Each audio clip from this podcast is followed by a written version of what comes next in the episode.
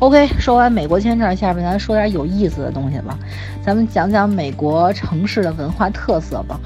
我看到这个广播群里现在有好多好多人啊，就是每个人其实对美国的了解程度跟感兴趣的方面肯定也都不一样。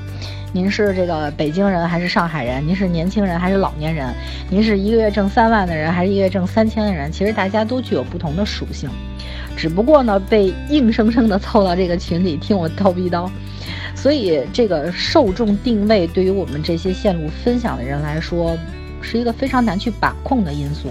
为了尽量的调和大家的口味啊，我这次分享呢会完全不不以受众人群入手，仅仅谈论一般规律。但是我觉得这个这个栏目真的特别好，呃，有一个特别好的功能就是讨论功能。如果你们有想听的、想问的、认同的、质疑的，通通都可以在这里边吐槽啊！我还是很希望能跟大家互动的，不过别骂得太狠就行了。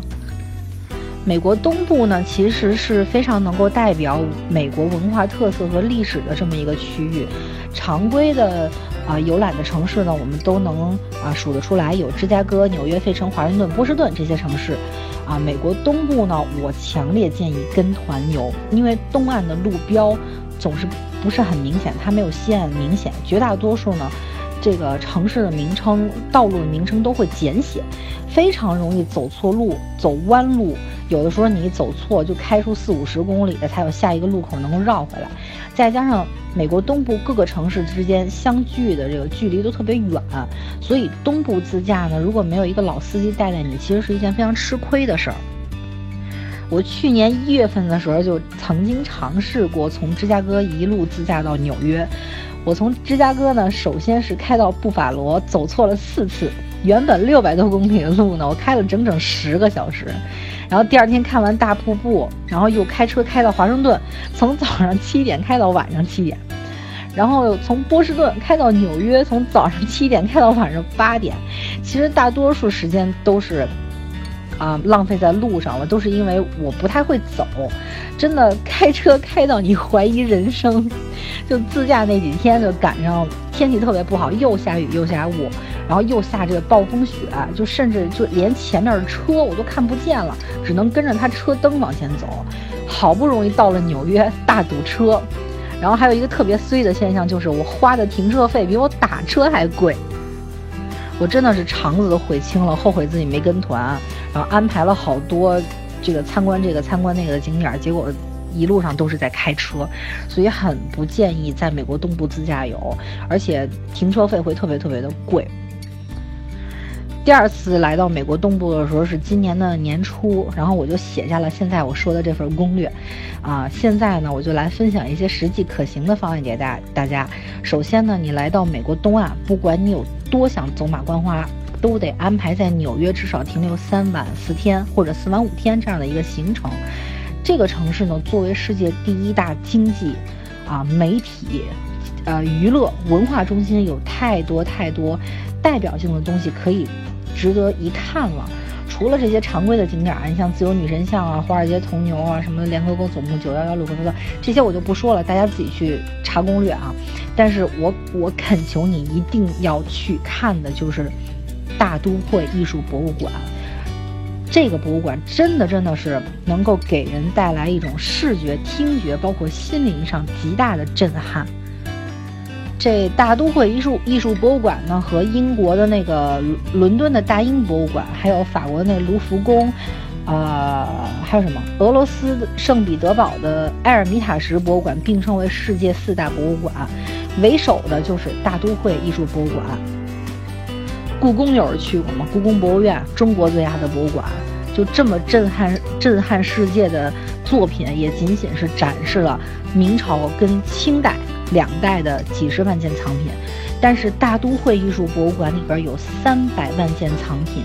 展示了全世界各地六千年的文化历史。它一共分成三层，囊括了从这个啊远古，包括。呃，什么呀？古埃及啊，古巴比伦啊，古印度啊，远东、近东、希腊、罗马，包括美洲前哥伦布时期的那些藏品，小到盔甲，啊，武器装饰，呃，雕塑、乐器、绘画、纺织品、器皿，还有各个时期啊国家的服饰，都有。这个大就大到中国的园林，皇家园林搬过来一块儿，放到大都会艺术博物馆里边。还有中国古代的庭院，还有阿斯特庭院，沃森图书馆也搬这儿来了，还有丹德神殿、隐修院都搬过搬来大都会艺术博物馆来展示了。它这个博物馆回顾了整个人类自然文明史的发展。我看完以后，我真的觉得太全了，太全了，什么都有，而且这些藏品保存的都非常好。如果你怕自己不明白呢，你可以。去一楼租一个中文的讲解器啊，配一个耳机，七美金可以使一天，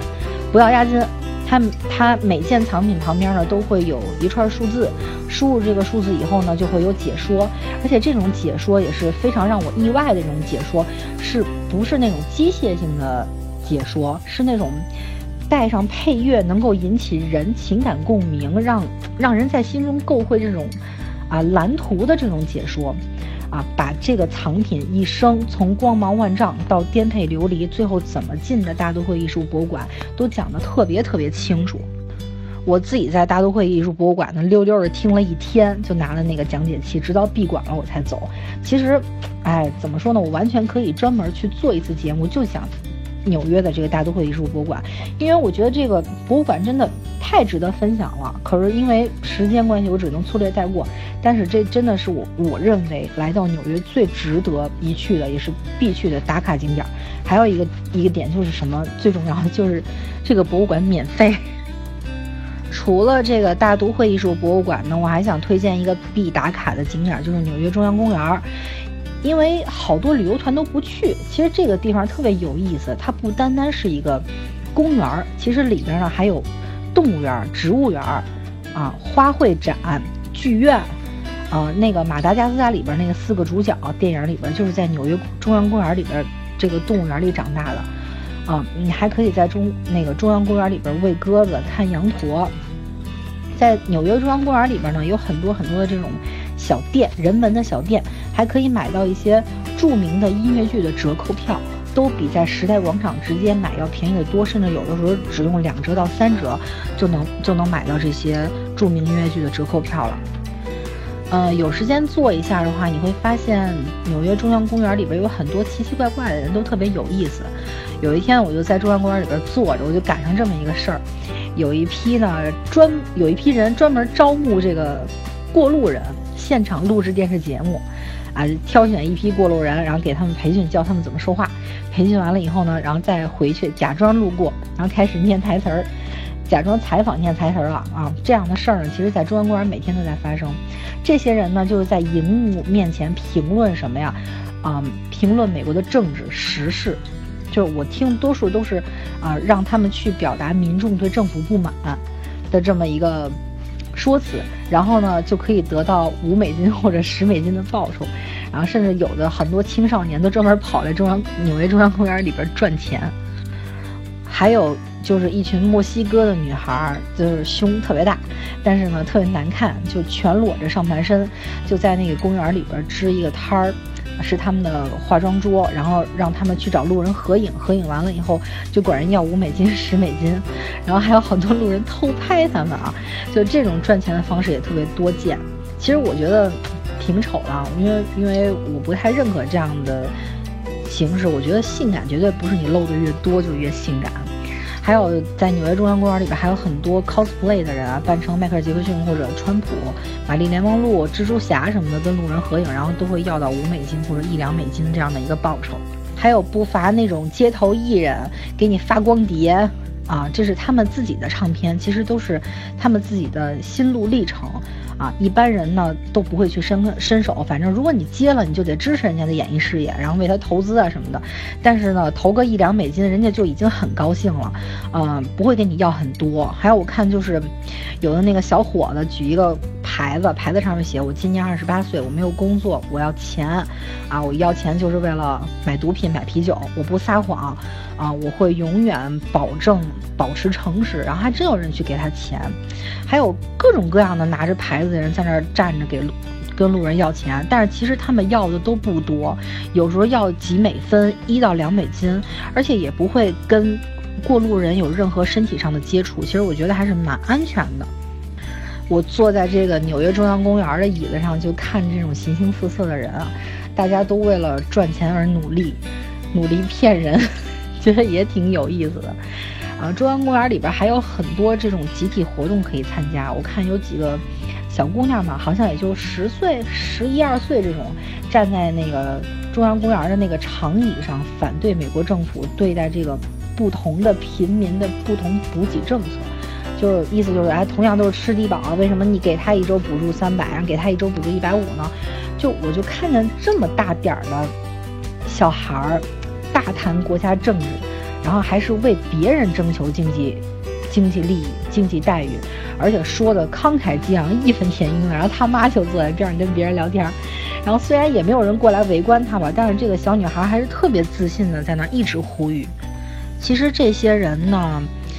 根本就不是为了挣钱，嗯，这些人呢，只是希望，啊，他们能够得到这些大众人的啊眼光和大众人的关注，在这种茫茫人海中呢，找到属于自己的这种算是认同感吧。我觉得纽约公园中央公园真的是一个特别容易去了解了解纽约客、了解纽约人生百态的这么一个地方。就我在旅行的时候，我真的不不喜欢住酒店，就是我一般都会住民宿。然后我不喜欢住这种青年旅社，因为青年旅旅社只能交到一些同样都是游客的朋友。